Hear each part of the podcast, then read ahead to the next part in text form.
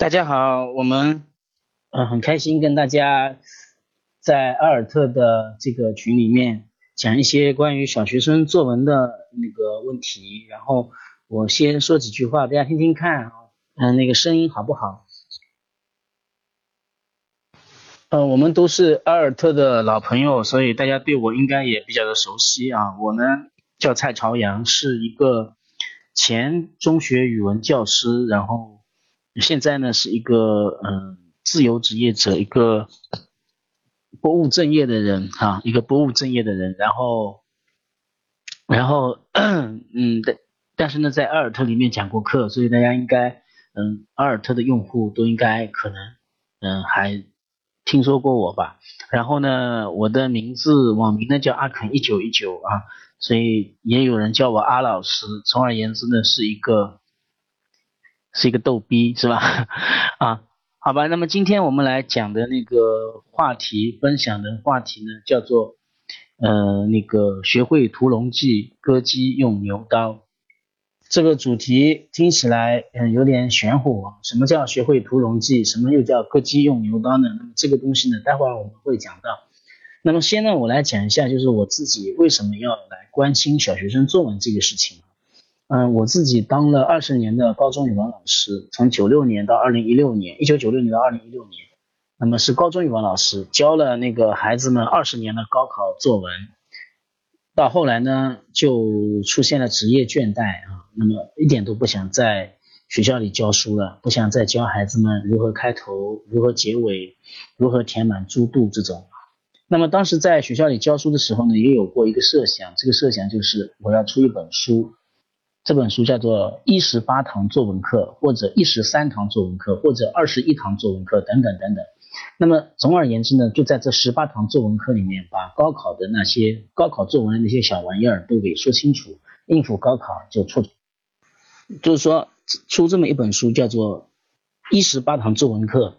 那么在这十八堂作文课里面呢，高考的那些高考作文的那些小玩意儿就完全都能够说清楚了。应付高考就绰绰有余了啊，这是我当时的一个想法。其实呢，我也是这样在做的，因为嗯，教高中嘛，你必然要面临高考作文，所以呢，我每次到高三的时候呢，我总会让我的小朋友就是按照 就是命题的一个基本的方向写个几篇作文，那么这些作文基本上就会跟高考有点接近啊，高考作文有点接近，那么他们在这方面的那个应试的呃。应试的那方面的需求就满足了。然而呢，我自从离开体制，二零一六年夏天我就离职了。离开体制以后呢，我就发现这个世界变得非常大，嗯，教育呢就变得充满了各种神奇的可能性。嗯，就你会发现一个全然不同的一个全新的世界。嗯，我就发现我以前想过的这些所谓的应试作文秘籍。对，对于我现在来说，已经一点点价值感也没有了。就是以前我你觉得一十八堂作文课把高考作文的奥秘给讲清楚，是很牛逼的一件事情。可是现在呢，这种东西呢，就是一点价值感也没有了。我我我我也在想啊，就是为什么会这个样子啊？原因在哪里？原因就是因为你看到的世界更广大了，你不再有了思维上的围墙和事实上的围墙。所以呢，你的你的思路就被打开了，你的世界就被放宽了。所以呢，就是你以前觉得挺有意思的那些事情，你现在觉得再也没有意思了啊。所以呢，呃，同时呢，就是呃我们做一件事情也是这个样子的，就是我们做一件事情，为为什么我们会有激情，会有热情去做某些事情呢？因为你做这件事情，他会得到一些多巴胺的奖励。而这个多巴胺的奖励，它有一个阈值的，对吧？这个阈值也越来越高，越来越高。所以呢，所以呢，我就我就后来彻底放弃了，呃，这个想法。嗯，说彻底放弃，其实还不是彻底放弃，因为我还在做教育，同时呢，对教育的理解也逐也逐渐的变得不同。嗯，但是呢，就是对小学生写作文这件事情呢，我一直都放心不下。呃。不单单是因为我家有一个小学生啊，也也也因为也因为就是嗯，对小学生而言，对一些小朋友而言，写作对他们来说是一个是一个很艰难的事情啊。那么我觉得我我们有这个能力，有这个可能，我们就可以来帮助小朋友啊，来解决这个疑疑问，来解决这个难题。所以我经常在想一个问题，就是为什么经过十二年一贯的语文教育，我们的孩子反而不会写作文了？嗯，到了初中和高中，孩子们就有三怕：一怕文言文，二怕写作文，三怕周书人，好像是好像有这么一种说法的，对吧？就变成了这样一种一种状况。所以我现在在想，这是为什么呢？啊，我们的小孩，我们的小孩，我们看着他长大，他在他童年的时候是非常非常的呃有趣的，他说过很多很多像诗一样优美的语言，对不对？可是为什么？经过十二年的教育，经过六年的小学教育，三年的初中教育，然后呢，我们这个小孩子就变成了言语无味、干瘪无闻的那种作文选手了呢？这是为什么？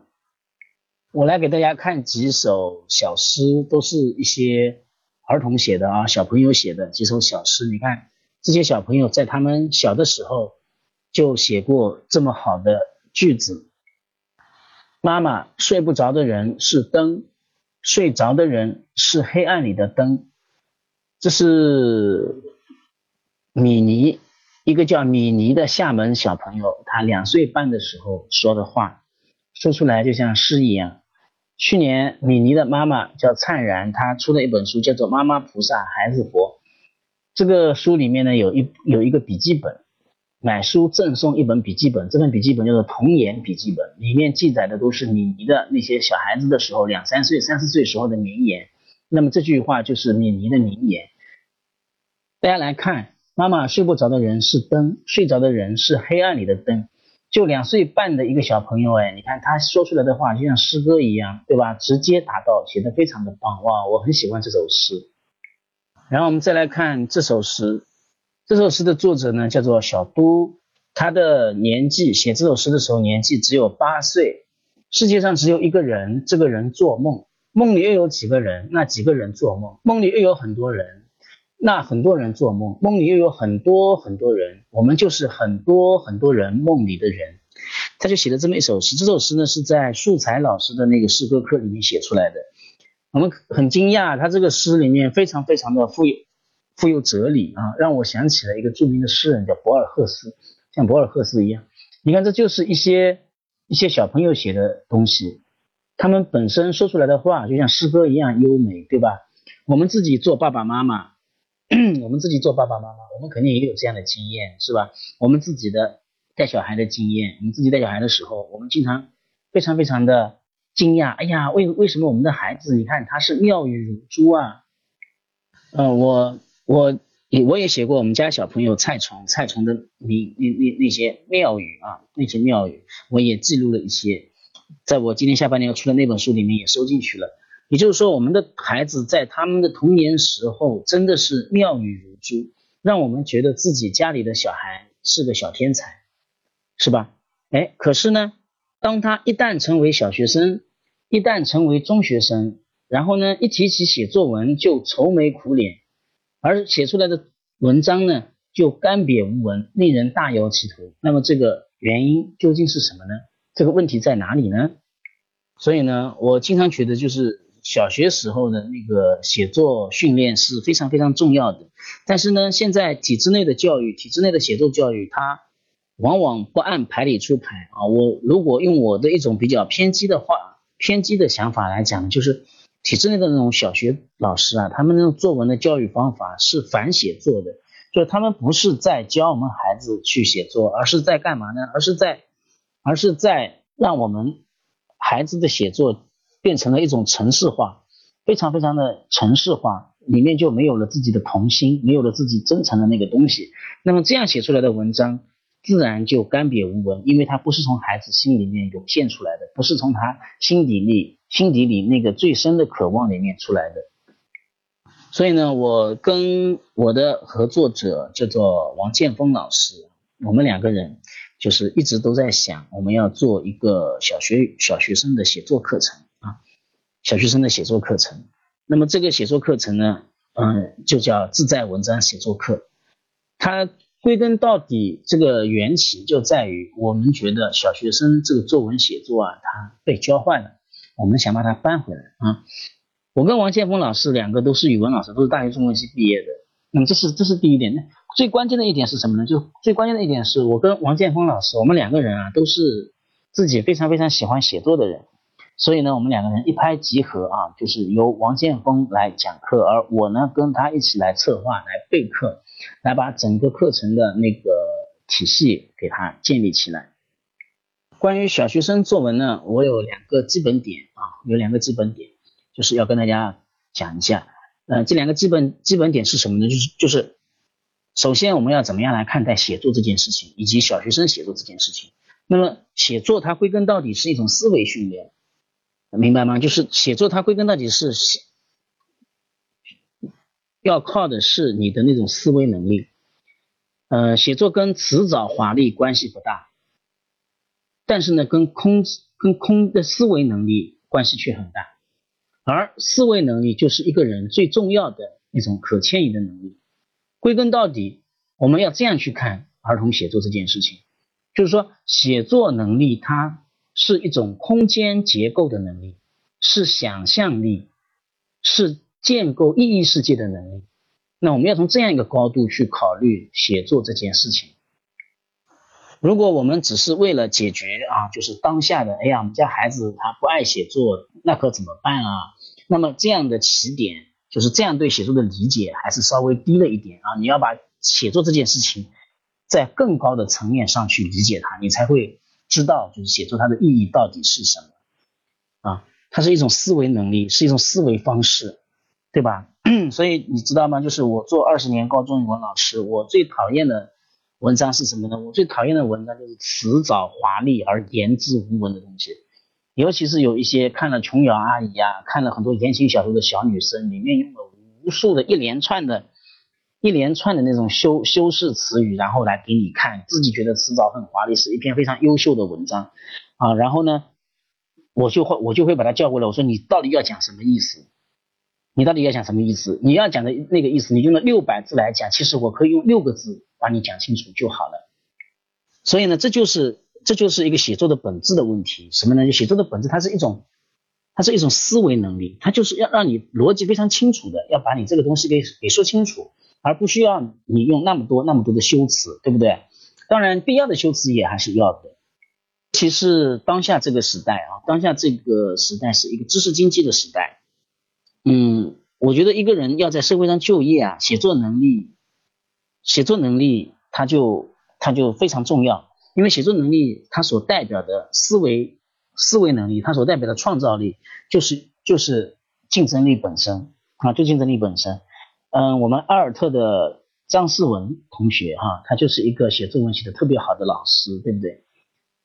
因为你你要把你的很多新的教育思想通过你的写作把它表达出来，对吧？所以归根到底不在于张思文他在在他的那些文章当中，他用了多少形容词，他用了多少成语，他用了多少好词好句，引用了多少名人名言，都不是，都不是。当然，张思文他也引用过很多名人名言。但归根到底是什么呢？归根到底是张思文的文章恰如其分的表达了他的所思与所想。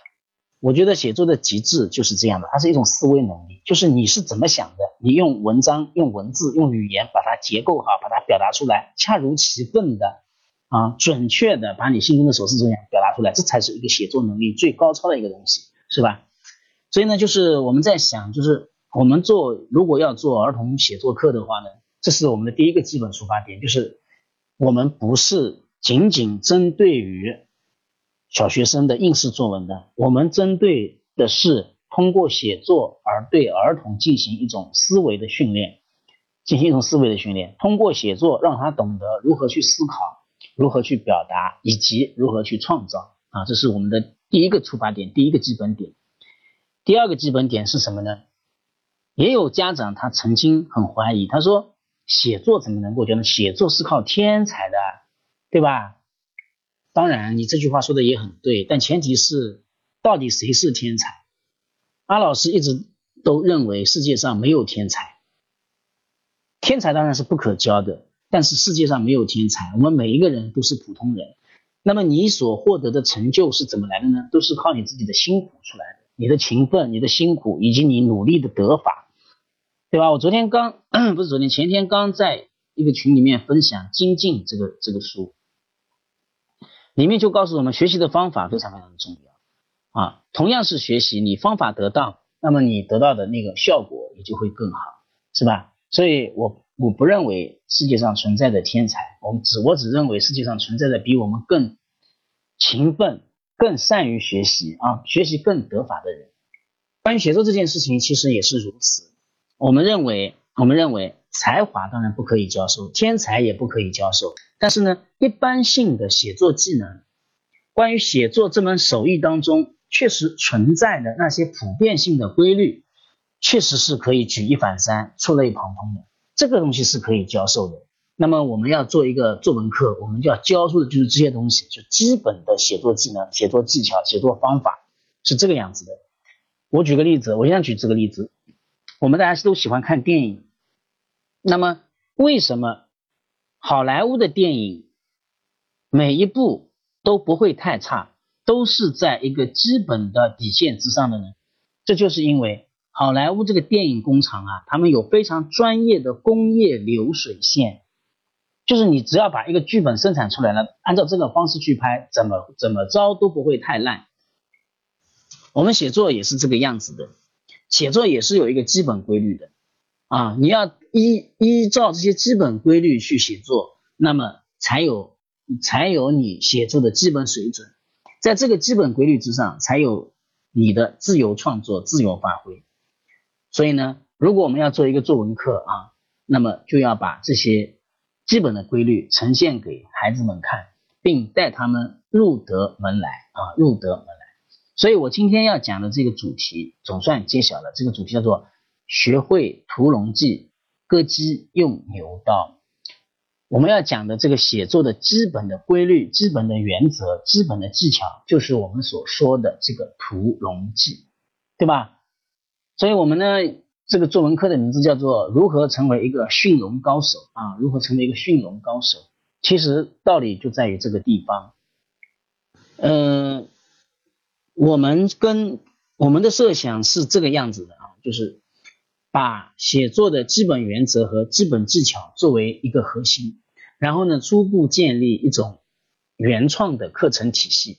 以这样的一个设想呢，我们其实这个作文课已经做了两季了。那么这两季的作文课呢，在阿尔特的这个课这个微信公号里面都可以看到，它是收费的啊，两已经做了两季了，每季都是四十呃十一次课，然后呢呃每一次课呢都是都是那个四四十分钟到一个小时啊这个样子，嗯，那么我我现在就可以很踏实的跟大家说啊，就这个作文课我们。前面两季我们所教授的，我们所做的，就是我刚才所说的是作文的基本法则。现在呢，已经有两季的成品，你都可以在阿尔特看。所以呢，我我今天在讲这个内容的时候呢，我心里是很踏实的。为什么心里很踏实？因为我虽然今天不直接讲一些写作的基本技巧，但是呢，我们已经有了二十二堂课来讲这个写作的基本的技巧，并且初步建立了一种原创的。课程体系，这个课程体系是我们原创的。我们读了大量的书，这些大量的书呢，我们都整整理成了一个参考书的书目、参考书的书单哈。读了大量的书，然后呢，这些书呢都是，比如说是美国电影学院的教程，是美国的课写作学教程，比如说是五四时代朱光潜他们的写作教材等等等等啊，以这些东西为基础而自主开发的一套原创的课程体系。那么 在前两季当中呢，也并不是很完美啊，并不是很完美。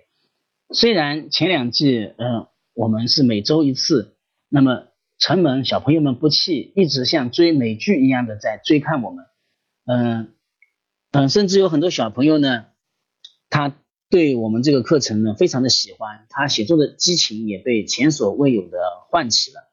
但是呢，我想跟大家讲的就是我们在前面两季，呃。这个课程当中，我们还是太理想化了啊，非常的理想主义，呃，因为我们真的只只是在讲一个屠龙记啊，讲的是一个写作的基本规律，那么并不针对小学生的应试作文，而针对的是他们的思维训练、语言训练以及他们的结构框架意识的建立等等等等。呃，我们的想法是这样，就是你给我们足够多的时间，给我们一年，给我们两年。让我们把这个小孩子带进众妙之门，带进这个门，入我门来。即便你在近期没有写作的那种显著的效果，但是呢，也必然会对这个孩子未来的写作之路打下基础。但是呢，呃，后来后来我也看到一个事实，一个什么事实呢？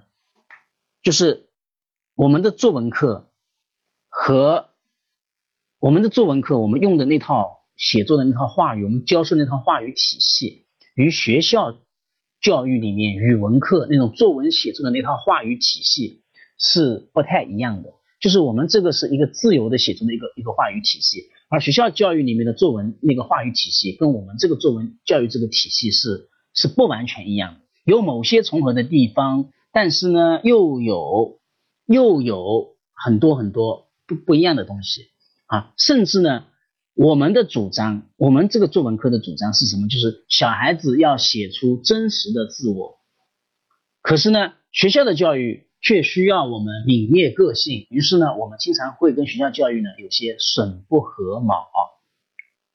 这个是我们一个面临的一个现实的问题。当然，当然，嗯，我们也同同时也需要看到另外一个事实，一个事实是什么呢？就是一个在。应试教育体制内的被老师表扬的作文高手，他未必就是一个真实的能够写出很好的文章的写作高手，他这不这这不一样的啊。但是呢，另一个是另另一件事情就是这样，就是你在我们这个自在文章写作课里面有写作才华的那些孩子，他的写作才华是实实在在的被我们看到了，是吧？所以我们现在就是面临这样一个矛盾，因为这个矛盾的驱动啊，我跟王建峰就一起研究磨合，然后呢，就是决定做一个全新的一个课程，做一个全新的一个课程，就是如何成为一个驯龙高手。这件事呢，其实是我作为体制内语文老师多年来一直在做的，但没有没有完全的完全的成功，尚未完成。其实也是一件非常艰难的问题啊，非常艰难的问题，就是我们怎么样将我们自己的那种唤起你这个孩子真实的心灵的真实的感想的那种写作教育啊，就是我们刚才讲的是思维训练为主的那种写作教育，与学校教育当中的应试作文调和起来啊，我知道怎么调和，因为我有两套话语体系，可是可是小朋友不一定啊。对吧？小朋友他仍然有的很很多小朋友反映就是你上了我们的作文课，可是在学校学校里面的这个作文你还是写不出来，对吧？所以呢，所以呢，我们就想我们也需要来解决这样一个问题啊，所以这样就有了我们一个全新的小学作文课，如何成为？这样就有了我们一个全新的小学作文课，就是如何成为一个驯龙高手？为什么我们把一个写作者叫做驯龙高手呢？为什么写作者叫做驯龙高手呢？因为，因为啊，因为有一本书叫做《文心雕龙》，这是南朝的刘勰写的旷世名著，叫做《文心雕龙》。自从他自从他写了这本书以后呢，那么我们都把写作这件事情呢比作了雕龙。所以有的时候我们说。文心雕龙是一种正面的说法，但有的时候呢，我们又鄙视这个人，说你写作的能力又不怎么样，无非是雕虫小技，那就是你是在在说他不是雕龙，是雕虫，这是一种讽刺的说法，对吧？但是呢，大概就是这样理解的。那写作这件事，其实就有雕琢一条龙那么繁复，那么艰难，同时又那么具有创造性。那么。最重要的是什么呢？最重要的就是要入门啊！一个小朋友他要入得门来，略窥门径，他能够打开他惯常的那种思维方式，掌握写作的基本技巧，那么我们要恭喜这位小朋友，他可能正在朝向一个驯龙高手的目标进发。所以呢，我们把小学生的写作课比喻成一个驯龙高手的养成。这就是说，写作就像驯龙那么艰巨，同时又那么的有成就感。呃，我我们在讲到驯龙高手这样四个字的时候，就会觉得这个写作好像非常非常的高大上、遥不可及。No，其实不是这样的，因为在这之中呢是有规律可循的。关键就是，关键就是我们要带孩子们找到这些规律啊，找到这些规律。所以这就是有我们这些人存在的意义。所以我经常在讲，为什么世界上要有我啊，要有王建峰呢？因为有我们这些人的存在。我们的意义何在呢？就是我们要从这些层面、这些角度，要从孩子的孩子们的本身出发，去帮助孩子们去度过这个难关啊，去进入写作之门。嗯，也有家长就问我啊，就是为什么你们的写作课是让王建峰小学生的作文课啊，是王建峰主讲的，而不是蔡老师你主讲？嗯，这里有几个原因。第一个原因呢，因为嗯。王建峰老师对这件工作非常的有热情啊，非常的有积淀。他是一个读了很多很多的书的人，自己的写作也写得非常的有才华，所以他是一个非常合适来讲这个课的人。听过我们这个自在文章写作课的小朋友都非常喜欢王老师啊，亲切的叫他隔壁老王，呃，并且并且称他为当红男主播。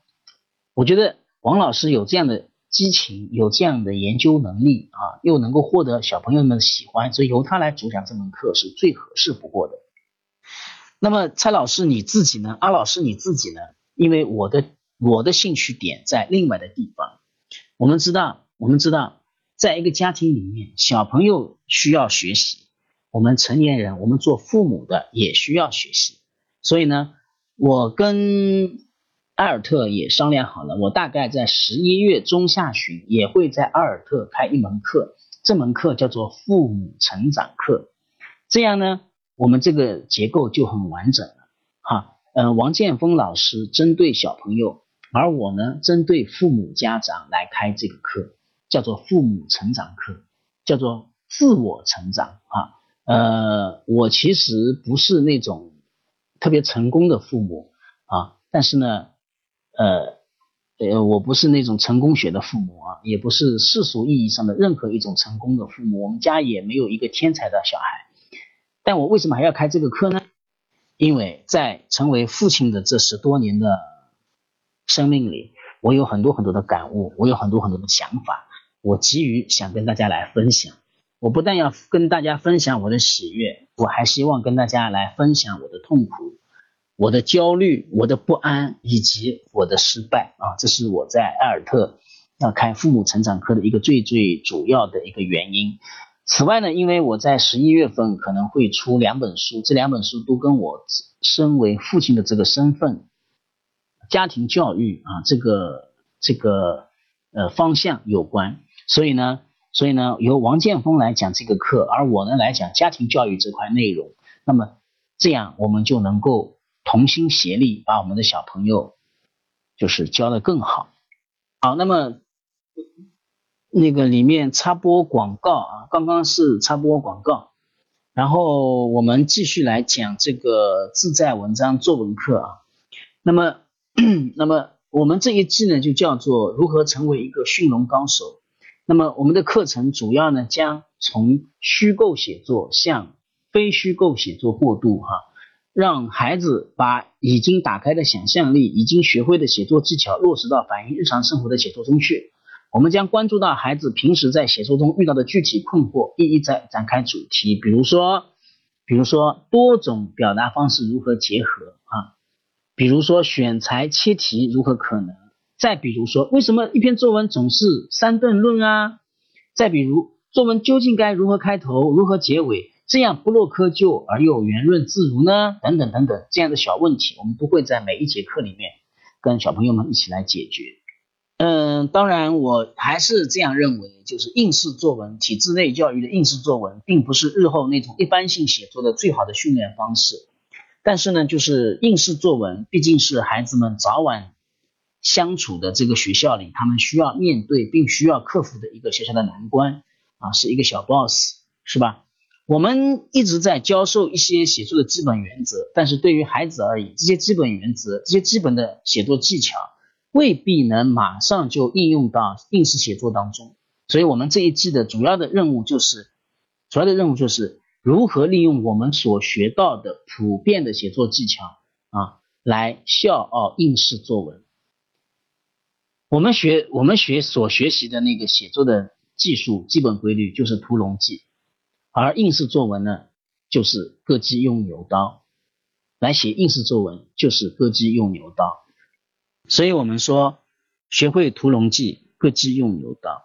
孔夫孔子他老人家曾经有过这个浩叹，但是呢，我认为这是我们现在面临的面临的一个现实的问题。我们希望能够带孩子们去解决这个问题。所以我们的设想是在第在这一季里面啊，就是如何成为一个驯龙高手这一季当中，要把这些写作技巧和应试作文互相打通啊，这是一个很艰难的任务，很艰难的任务。但是呢，王老师跟我都有很多很多的经验，还有更多的热情，也愿意进一步的尝试啊。同时呢，我们在与此同时呢，我们会把这一系列的课程做成一本书，书名可能就叫做《自在文章写作课》。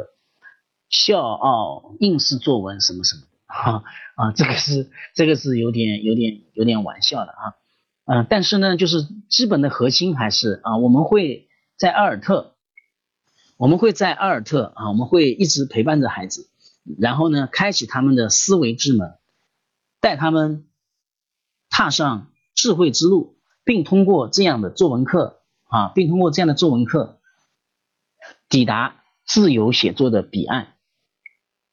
好，我们今天的我的主题讲演讲呢，就讲到这里啊。反正讲了四三十六分钟啊，讲了三十六分钟。那么接下去呢，我就来呃那个回答刚才很多家长提出的问题，小助手已经发给我了，我一个一个的来回答好吗？嗯，第一个问题是一个非常常见的问题，就是我们就是我们一开始就讲的这个问题，为什么呢？归根到底不在于小孩子本身，而在于什么呢？而在于我们老师是怎么教的，他的教法不对，对吧？或者老师的指导不对，或者呢老师的评价尺度不对，是吧？因为这个作文也是，作文它是嗯不能千人一面，而应该各具形态，就是作文有有更各种各样的好作文，嗯，有的胜在辞藻，有的胜在思维，有的胜在结构，对不对啊？那么。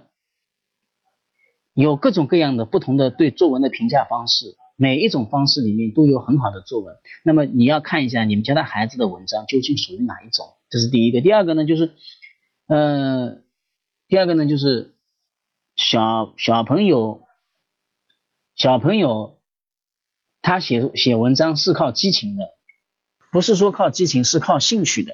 当你这个作文题目写作不能够唤起这个小孩子的兴趣的时候，他当然是没有。热情来做你这个事情，对吧？这是显而易见的一件事。所以呢，一个高超的一个语文老师，他就他就会懂得如何唤起这个孩子表达的欲望，他会懂得这一点啊，像一棵树去摇动另一棵树那样。所以归根到底还是老师的问题。呃，第二个问题，这位家长提的问题本身就说明了您的您对作文的理解是有问题的。呃，小孩子刚开始写作文，总觉得他的写法有点像记流水账，重点不突出，中心思想不明确，开头和结尾都有点勉强。您是从这四个方面去评价一篇作文的话，那么您对作文的这个评价的尺度本身就是体制化的，你这个作文评价尺度本身就是错的。那您如果这样去评价您家孩子的文章的话，那么。就是用了一把扭曲的尺子去衡量一个天然的小孩，您评价尺度出了问题，所以呢，我总觉得不是小孩子写的不好，而是您的评价标准不对。呃，您家的孩子说的很溜，但是写写却不行，这很正常，因为说和写是完全不同的两件事儿。你不要以为写作就是把你说的东西记下来，那就可以，完全完全不是这样。写说会比较的随意，而写是一件非常严密的思维活动，写是很难的，是很重要的、很严谨的、密度很高的、消耗热量很大的一件非常大的技术呃那个体力劳动。所以你要知道，就是写作是一件体力活，它不是一件不单单是一件脑力活。啊，所以说和写之间有漫长的距离，你要嗯有要有比较多的耐心啊，等着这个小孩子去跨越这一个距离。第四个问题，我觉得嗯也蛮有意思的，学校里的作文为什么不能写出真情实感？学校里的作文当然也能够写出真情实感喽，但是你能骂班主任不好吗？你能骂作业太多了吗？你能骂你每天晚上写回家作业要写到？二十三点吗？如果做不到这个，你当然写不出真情实感来喽，对不对？所以关键不是说为什么在学校里的作文写不出真情实感，而是命题和我们在阅读这个作文的这个人的评价方式是怎么样的。所以不是您家的孩子出了问题，而是这个学校作文的命题出了问题，是学校教育出了问题。正因为学校教育出了问题，所以才要有阿尔特嘛。第五个问题。嗯，家长说，三年级的孩子刚开始作文不能正确使用句号、逗号和分段落怎么办？没关系啊，因为我们中国古代，我们中国古人就是没有标点符号的呀，对吧？这何必呢？等到他四五年级、五六年级，他自然而然就懂得了。第六个问题，孩子在阅读语文课本时无法体会、表达出课文的深意。咋个办？那就说明这个课文本身就没有深意啊，对不对？小学生的作文有什么深意啊？你说有什么好？有什么深意不深意的，对不对？我最讨厌的就是我自己是语文老师哦，我最讨厌的就是一定要告诉我们这句话到底有什么意思。鲁迅说我们家的后院有两棵树，一棵是枣树，还有一棵也是枣树。我每次看到这句话，我就想骂娘，对吧？你你我们家后院有两棵树，一棵是枣树，还有一棵也还是枣树。你让我们孩子怎么去分析他深刻的思想感情呢？这痛恨国民党反动派吗？对不对？所以这个东西就是，这个就是真的是胡说。这个命问问题的这个人本身就是胡说，这种生意都是你你你你后面的人加进去的。鲁迅就那么一写，仅此而已。第七个问题。孩子阅读量很大，但是写作文就流水账，不符合目前学校教育中好词好句的标准，是否是阅读的质量不高？嗯，也也未必吧，就只是关注点不同。可能有的小朋友他目前他喜欢情节，他喜欢看情节，喜欢看故事，他没有顾及到就是怎样去选择利用这个阅读的对象里面的那种语言。但是你不要担心，因为阅读量很大，这些东西呢永远是在他身上的。他今年没有表现出来，明年可能就表现出来了，明年还不能表现出来，后年一定要表现出来了。作为家长，只要作为家长，只要只要你相信你们家孩子，只要静待花开就好了，不要着急哈。第八个问题也一样，孩子很喜欢阅读，阅读量也很大，但不喜欢写作，老师布置的作文一个字也不愿意多写，怎么破？为什么呢？为什么呢？非常非常的非常非常的简单啊！怎么破呢？就是因为就是因为老师命题不对。如果你命题是小孩子所喜欢的，你能够激发这个小孩子的那个愿写作的愿望的那样的题目，小孩子本身就喜欢。第九个问题，男孩四岁，平时注意力不集中，没定力，容易分神，做什么时间都坚持不长，请问如何培养阅读习惯？OK，OK，如何培养阅读习惯？只要做到什么呢？只要做到每天跟他一起阅读就好啦。第十个问题，九岁男孩爱看。带图画书、图画类的书籍，文学类不爱看，请问如何引导？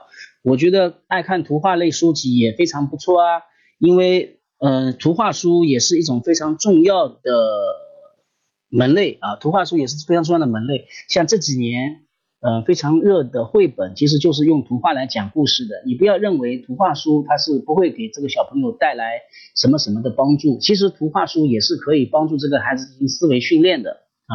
那么怎么样引导呢？我觉得还是有一个最好的办法，就是亲子共读。什么叫亲子共读呢？就是你每天晚上有一个固定的时间，比如说有十分钟、二十分钟、三十分钟，是你在读书给这个小孩子听，或者读一个诗歌啊，或者读一个散文啊，或者读一个故事啊。这样的话，渐渐的这个小孩子他就会喜欢上文学类的书籍。好，最后一个问题，女孩六岁刚上一年级，问怎么让阅读的同时增。增大识字量，我觉得呢是这样，就是这个增大识字量的问题，你不要着急啊，不要着急，因为这个小朋友他这个识字量是怎么样增加的呢？